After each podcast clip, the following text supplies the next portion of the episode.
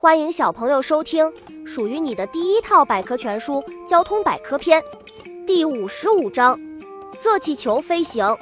一个小小的气球被吹起来之后，就可以在空中跳舞了。那么换成一个大气球，是不是就可以带着人类去天空遨游了？确实如此。从此，天空不是神仙眷侣的琼楼玉宇，鸟叽叽喳喳向人类炫耀的资本，人类也可以来到梦想的天堂。碎纸的启迪。十八世纪，法国蒙哥菲尔兄弟因受碎纸屑在火炉中不断升起的启发，发明了热气球。年蒙哥菲尔兄弟在巴黎莫埃特堡进行了世界上第一次在人空中航行。主要构成：热气球由球囊、吊篮和加热装置三部分构成。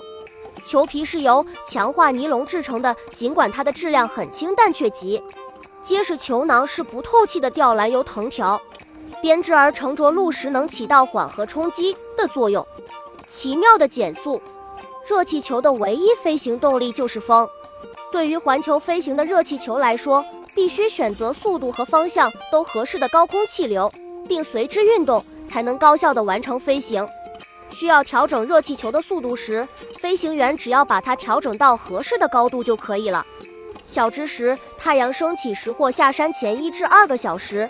是热气球飞行的最佳时间。受追捧的运动，热气球运动具有航空体育比赛、探险、休闲、空中摄影、高空作业、气象探测、旅游观光、空中广告、地质地貌测绘、青少年科普教育等多重功能。热气球运动在国外已经流行很久，近些年来在国内才开始受到人们的热捧。本集播讲完了，想和主播一起探索世界吗？关注主播主页，更多精彩内容等着你。